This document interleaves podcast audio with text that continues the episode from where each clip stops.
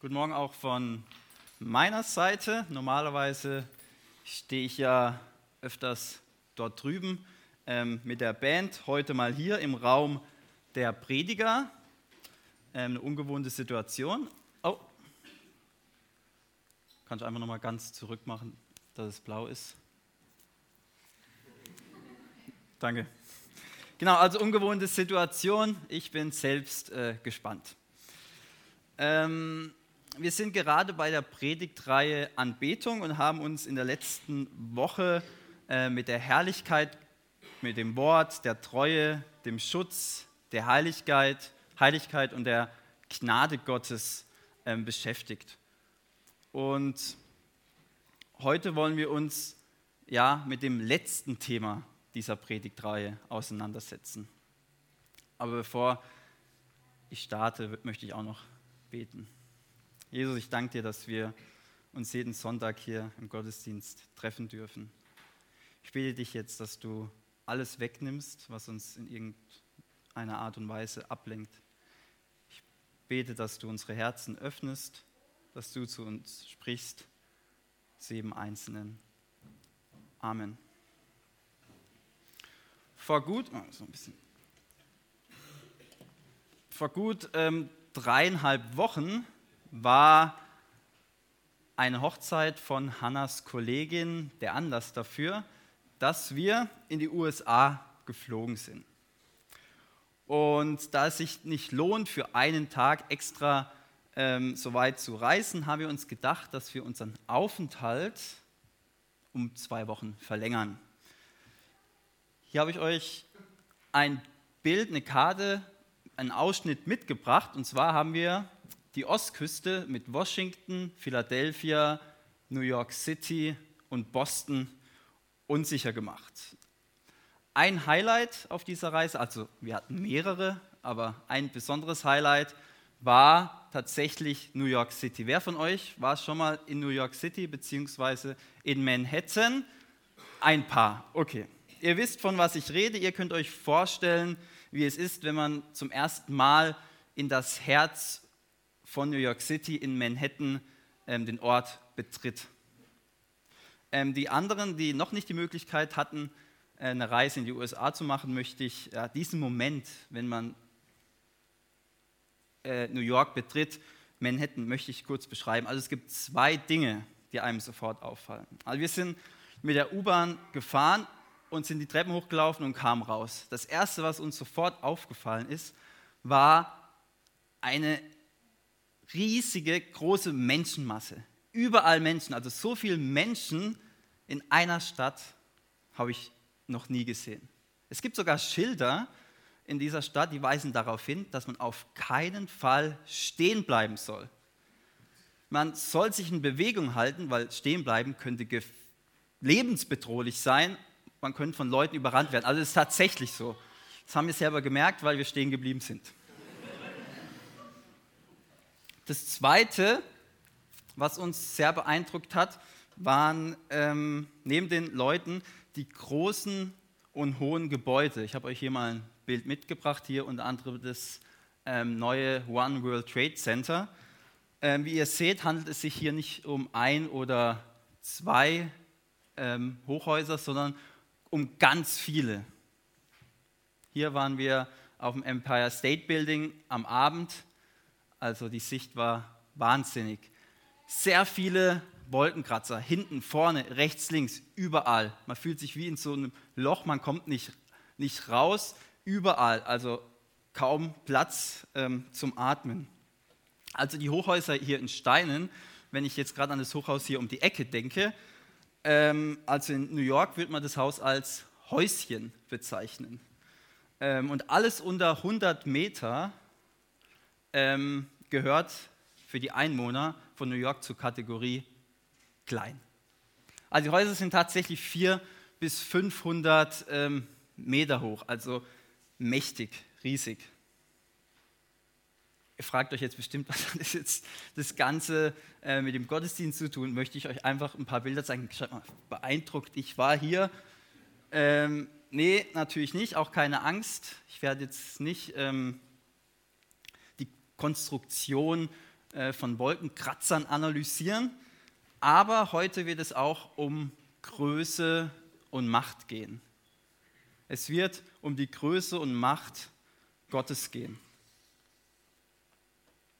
Ich denke, dem einen oder anderen war der Psalm, den Guido vorher vorgelesen hat, äh, bekannt, beziehungsweise einige Verse davon.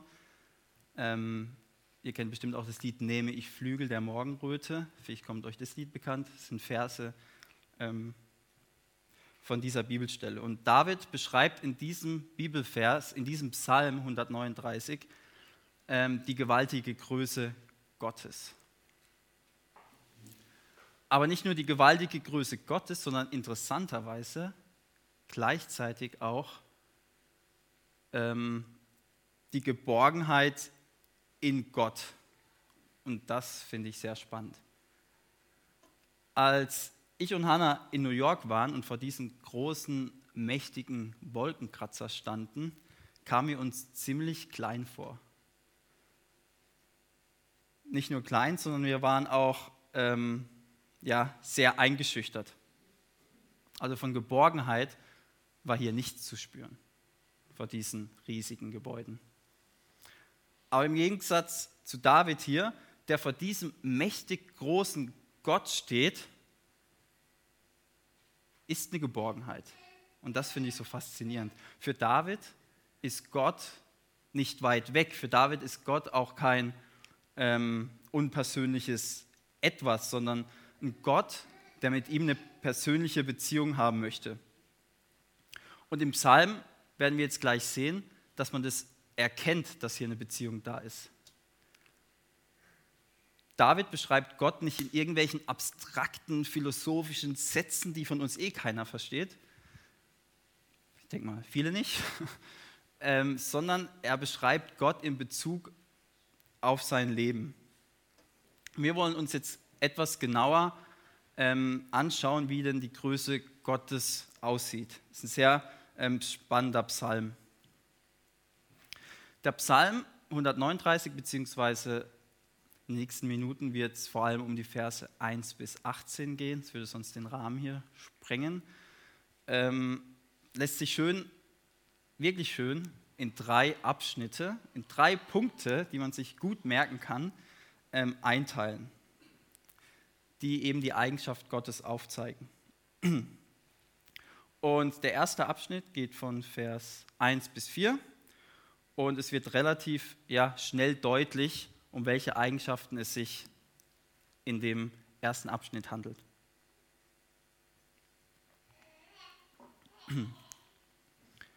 Herr, du hast mich erforscht und kennst mich ganz genau. Wenn ich mich setze oder aufstehe, du weißt es. Meine Absichten erkennst du schon im Voraus. Ob ich gehe oder liege, du siehst es. Mit all meinen Wegen bist du vertraut. Ja, noch ehe mir ein Wort über die Lippen kommt, weißt du es schon genau her. Hier geht es ganz klar um die Allwissenheit Gottes. Bei Allwissenheit denkt vielleicht der eine oder andere jetzt, ähm, ja, dass Gott genau die Anzahl, die Namen der Sterne kennt, dass er genau weiß, wie oft ein ähm, Maikäfer seine Flügel schlagen kann in der Minute. Das ist nicht falsch, vollkommen richtig. Aber was fällt hier bei David auf? Für David bedeutet die Allwissenheit in erster Linie, dass Gott ihn durch und durch kennt. Dass Gott sich um sein Leben kümmert. Er kümmert sich um ihn persönlich. Nicht nur Gott kennt David, Gott ist auch David vertraut. Und hier im ersten Vers, also Allwissenheit Gottes, im ersten Vers bezeichnet David Gott als Herr. Er spricht ihn mit Herr an. Und es zeigt, wie nah er Gott steht. Auch der Wechsel von du mich, also du hast mich erforscht, oder der Wechsel von du weißt es, meine Absichten erkennst du, auch eben der Wechsel zwischen diesen Wörtern zeigt, dass David Gott kennt, dass es eine persönliche Beziehung ist und dass wir glauben können, was er hier auch schreibt. Erforscht. David spricht hier, dass Gott ihn erforscht hat und ihn kennt. Und hier geht es nicht um eine oberflächliche zur Kenntnisnahme, dass Gott David zur Kenntnis genommen hat. Ja, David kenne ich irgendwo da, wohnt er in Israel. Es geht nicht nur um zur Kenntnisnahme. Was macht nämlich ein wissenschaftlicher Forscher? Wissenschaftlicher Forscher untersucht, dokumentiert haargenau den Ablauf, die Vorgänge bei Menschen und bei Tieren. Erforschen bedeutet untersuchen, und zwar mit dem Ziel, die genauesten Erkenntnisse zu erhalten. Und David schreibt hier, Gott hat ihn schon erforscht. Gott kennt ihn. Wenn David hier von Erforschen spricht, heißt es, dass Gott ihn im kleinsten Detail kennt. Nicht nur eine oberflächliche zur Kenntnisnahme, Gott kennt ihn mit allem drum und dran.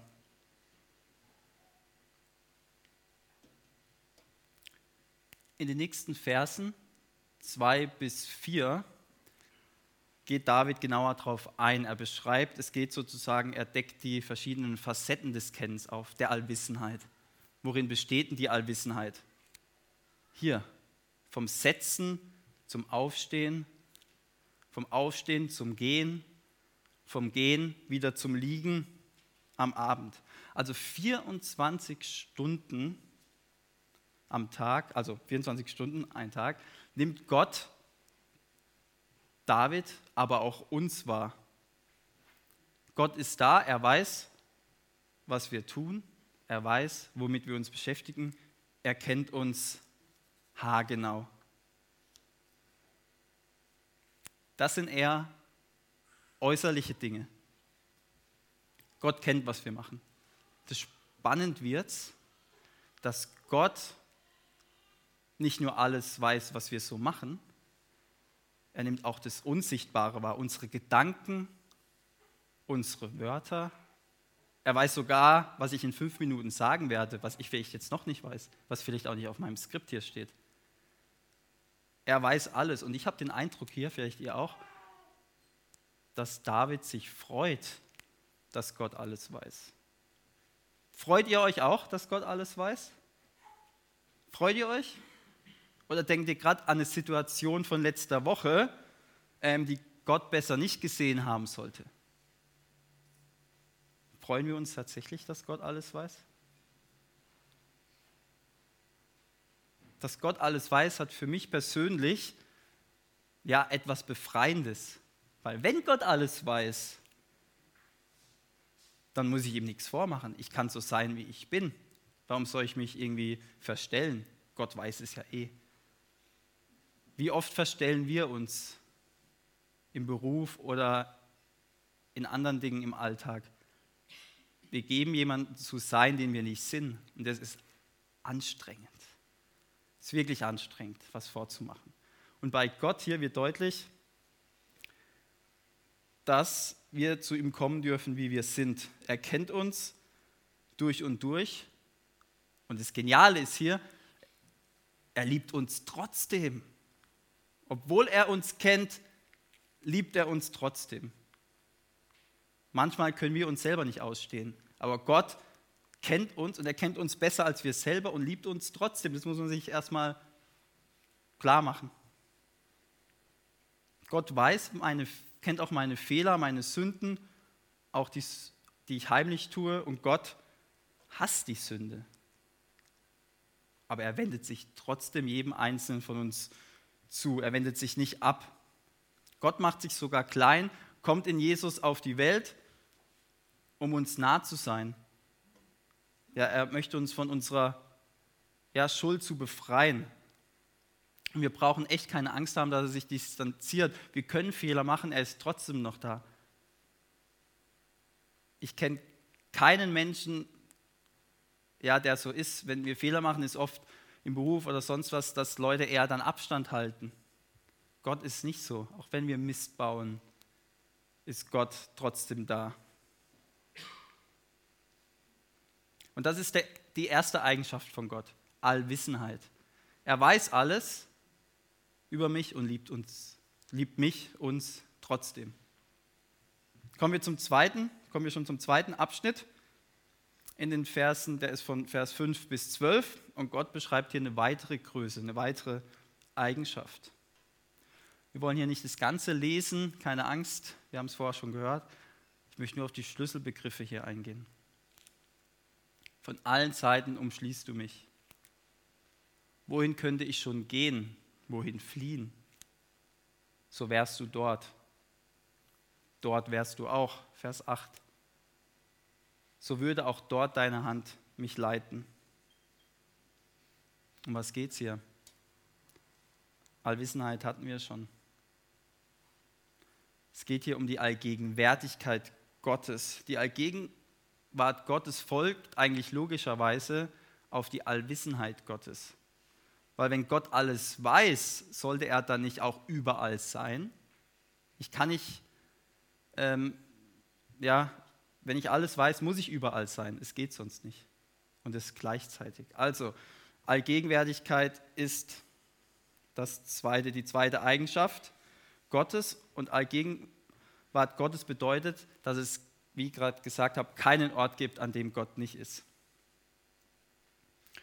In Vers 5, Allgegenwärtigkeit Gottes, in Vers 5 erkennt David, dass dieser allgegenwärtige Gott nicht nur die Natur umgibt oder ähm, ja, seine ähm, Schöpfung, sondern auch uns Menschen als ähm, Schöpfung.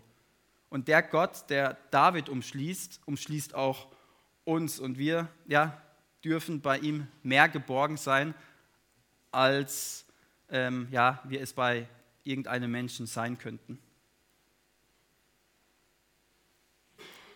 Vers 6 ist spannend. Hier wird ist David überwältigt von der Erkenntnis, dass Gott allgegenwärtig ist. Er ist überwältigt, dass Gott allwissend ist dass er zu jeder Zeit da ist. Und auf der einen Seite ist ihm das bewusst. Er hat es ja erfahren, dass Gott da ist, dass er alles weiß. Aber auf der anderen Seite kann er es nicht bis ins Letzte begreifen. Diese Erkenntnis ist für mich zu hoch. Er kann Gott nicht begreifen. Auch wir werden die Größe Gottes nie begreifen können, warum er manches zulässt, warum das passiert. Wir, wir werden das nicht begreifen. Aber das Geniale ist, was ich vorher schon gesagt habe, Gott ist so gnädig, dass er sich in Jesus offenbart, dass er in Jesus zu uns heruntergekommen ist, dass wir näher zu ihm sein dürfen. Er wird ein Stück weit begreifbarer für uns. Das ist ein Geschenk, dass er so auf uns eingeht, auf diese Nähe. Und das spüre ich selber. Also wenn ich bete, bete ich meistens zu Jesus als zum Vater, weil ich mich mehr mit Jesus identifizieren kann. Er hat durchgemacht, was ich durchgemacht habe. Und ich weiß, dass ähm, er mich versteht. Und so wird das Stück weit begreifbar, weil er Mensch war. Und das war für David in dem Sinn noch nicht möglich. Aber Gott ist gnädig und hat hier einen Weg gebahnt.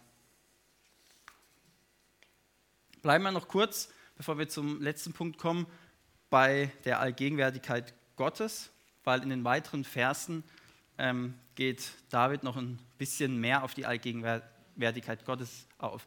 Es ist genial zu sehen, wie der Psalm aufgebaut ist. Vorher allgemein über Allwissenheit und ist dann näher darauf eingegangen. Jetzt hat er Allgegenwärtigkeit, jetzt geht er nochmal näher drauf ein. Und das ist ein Gebet. Da spricht ja wirklich auch Gott durch ihn, weil so zu beten, mit so einer Struktur, also das beeindruckt mich. Das muss auch ja, Gebet Gottes sein. Dass Gott auch hier mit dem Vers zu uns spricht. Aber das ist ein anderes Thema. Bleiben wir hier mit der Allgegenwärtigkeit. Was erkennen wir hier? Gott ist überall. Er ist oben im Himmel, er ist unten im Totenreich, er ist im Osten, wo wir die Morgenröte sehen können, aber er ist auch im Westen, wo das Meer ist. David geht hier näher ein und zeigt nochmal, wo Gott ist. Und was können wir daraus schließen? Wie vorher schon gesagt, Gott ist überall. Und das Interessante ist, obwohl viele Menschen wussten, dass Gott überall ist, haben sie versucht, vor Gott zu fliehen. Denken wir mal an Adam und Eva, die haben sich versucht zu verstecken, weil sie Frucht gegessen haben. Oder Noah, er hat gedacht, er kann vor Gott abhauen, weil er nicht nach Ninive wollte. Also die haben wirklich, wenn man sich mal überlegt, Gott ist allmächtig, er ist überall. Ich glaube, die haben es auch gewusst, aber die haben sich versucht zu verstecken hinterm, hinterm Baum oder in einem, in einem Schiff. Aber wie wir wissen, hatten die keinen Erfolg. Gott hat sie immer gefunden. Er wusste schon, wo, wo sie sind. Wir können uns Gott nicht vor Gott verstecken. Nee, das können wir nicht. Aber was wir können, was viele Menschen auch tun, ist, sich von Gott ja, bewusst abzuwenden. Wir können vor Gott nicht abhauen, aber wir können uns abwenden. Wir können sagen, Gott, ich will mit dir nichts mehr zu tun haben. Wir beenden sozusagen die Beziehung mit Gott. Gott, nee, das Interessante ist aber, Gott ist trotzdem noch da. Auch wenn wir denken, ich habe jetzt die Beziehung beendet, Gott lässt mich in Ruhe. Nee, nee, nee, er ist trotzdem noch da, er sieht mich noch ganz genau und wünscht sich von ganzem Herzen, dass diese Menschen zurückkommen. Aber er ist trotzdem noch bei denen, hier auf der Erde. Den einzigen Menschen, den Gott hier wirklich verlassen hat, und das wirklich verlassen, war Jesus am Kreuz. Für drei Stunden. Hört sich kurz an, aber das waren heftige Stunden. Wir denken hier auf der Erde immer, uns geht's gut, oder auch die Gott nicht kennen, ich, für was brauche ich Gott? mir geht es doch gut. Ja klar, weil Gott hier ist auf der Welt. Er ist hier. Bei uns, bei den Nichtchristen, er ist da. Er hat die Welt in seiner Hand. Natürlich fühlen sich auch Nichtchristen ähm, hier wohl, weil Gottes Gegenwart ist trotzdem hier. Wenn wir Jesus anschauen, ist es das Schrecklichste, was es gibt, von Gott verlassen zu sein. Und das werden dann die, ähm, ja, die Jesus nicht als ihren Herrn annehmen. Nicht hier auf der Erde, später und das zu begreifen, Gott ist hier bei allen.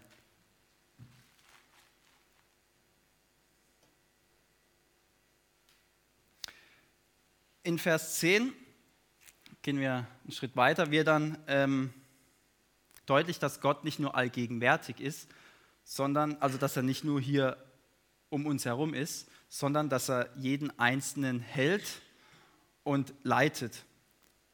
Und es kommt nicht darauf an, dass wir Gott, also in erster Linie kommt es nicht darauf an, dass wir Gottes Hand halten, sondern dass Gott unsere Hand hält. Er ist derjenige, der uns seine Hand ausstreckt. Was wir tun müssen, ist die Hand entgegenzunehmen. Das müssen wir tun. Aber in erster Linie hält Gottes starke Hand uns und nicht unsere Hand Gott.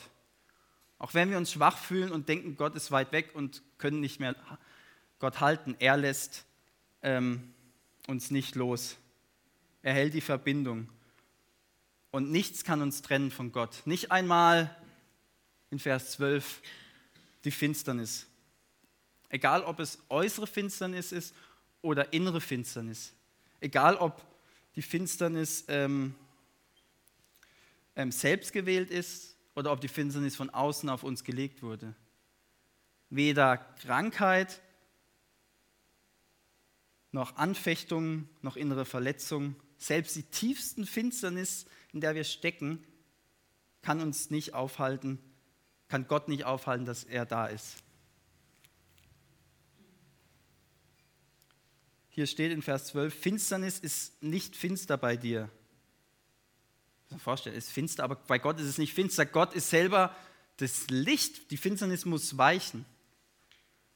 Und das Licht kommt hinein. Ich finde es immer sehr beeindruckend, wenn wir Erfahrungsberichte hören von Leuten, die ähm, Gott vertraut haben, die eine tiefe Beziehung zu Gott haben, als die im Sterben lagen. Wie viele auch mit Frieden heimgegangen sind, mit, der, mit dem Wissen, ich darf zu Gott. Und das durfte ich ganz besonders bei meinem Opa auch sehen, wie, wie er ja, zu Jesus gegangen ist.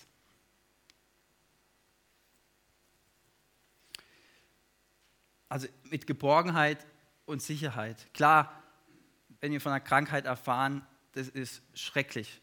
Und wir werden Gott auch bestimmt anklagen und es nicht verstehen können. Aber ich glaube, in dem Punkt, wenn wir heimgehen zu Gott, haben wir einen tiefen Frieden und wissen, dass wir bei Gott sein dürfen.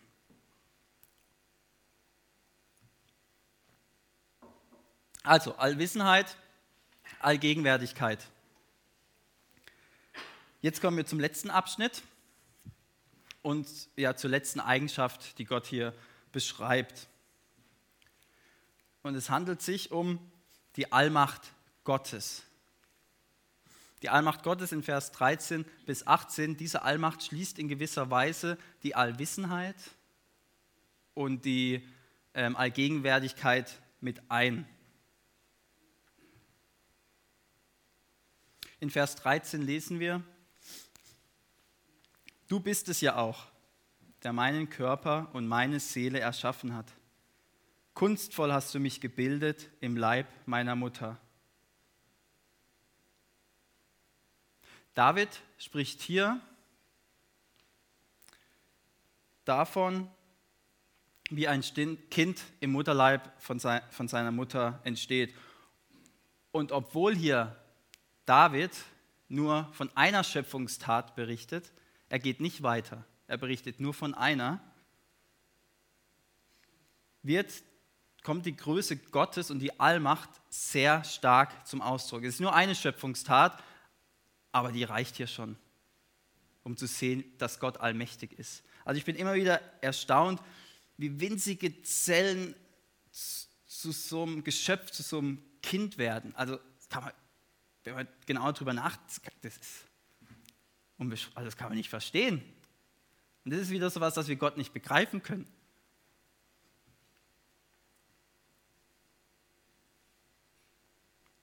Im nächsten Vers dankt dann David dafür, dass Gott ihn im Mutterleib gebildet hat, dass er so wunderbar ähm, erschaffen wurde.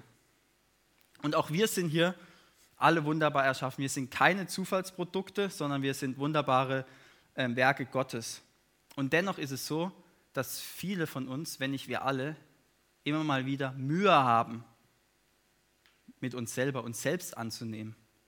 Mit unserem Aussehen, mit unserem Charakter. Wir sind unzufrieden mit uns. Wir finden immer etwas, an das, wir finden immer etwas zu meckern an uns. Und an diesem Punkt habe ich gemerkt, es tut gut, so einen Psalm selber zu beten, selber zu lesen. Es wird einem nochmal deutlich, dass Gott, wie Gott mich sieht. Ich bin einzigartig und wunderbar gemacht. Nicht vollkommen. Da muss man unterscheiden, vollkommen und wunderbar gemacht. Vollkommen sind wir nicht, aber wunderbar gemacht. Und Gottes Wirken, ich komme langsam zum Ende, Gottes Wirken hört nicht bei der Geburt auf. Sie reicht weiter. Sie wirkt bis in die Vergangenheit. Als ich Gestalt annahm, war Gott da. In der Vergangenheit war er da. In der Gegenwart ist er hier. Und alle Tage, die noch kommen sollten, waren in diesem Buch bereits aufgeschrieben. Gott kennt auch unsere Zukunft, unseren Lebensweg, ähm, den wir bereits ähm, gegangen sind und noch gehen werden. Ich möchte kurz das an einem Beispiel erläutern. Stellt euch vor, ihr seid hier mitten in einer Großstadt, zum Beispiel, wird gerade passen, New York. Hier ein Bild, mitten hier unten. Wenn ihr die Hochhäuser links und rechts habt, seht ihr, was vorne ist, seht ihr, was hinten ist. Ihr seht nicht, was links kommt, was rechts kommt. Ihr seht nicht um die Ecke. Jesus steht auf dem Wolkenkratzer. Er sieht nach unten. Er weiß ganz genau, was links kommt, was rechts kommt, was die tausend Straßen danach kommt. Er kennt unseren Lebensweg. Er weiß, was passiert, wenn wir den Weg einschlagen. Er weiß, was passiert, wenn wir den Weg einschlagen. Oft denken wir, wir wissen es selber. Ich muss schon oft erfahren, dass ich in Richtungen gegangen bin, die nicht so gut sind. Gott weiß, was das Beste für uns ist. Wollen wir da nicht Jesus vertrauen und immer wieder uns neu von ihm leiten lassen, weil er weiß, was kommt und kann uns führen, weil er allmächtig ist.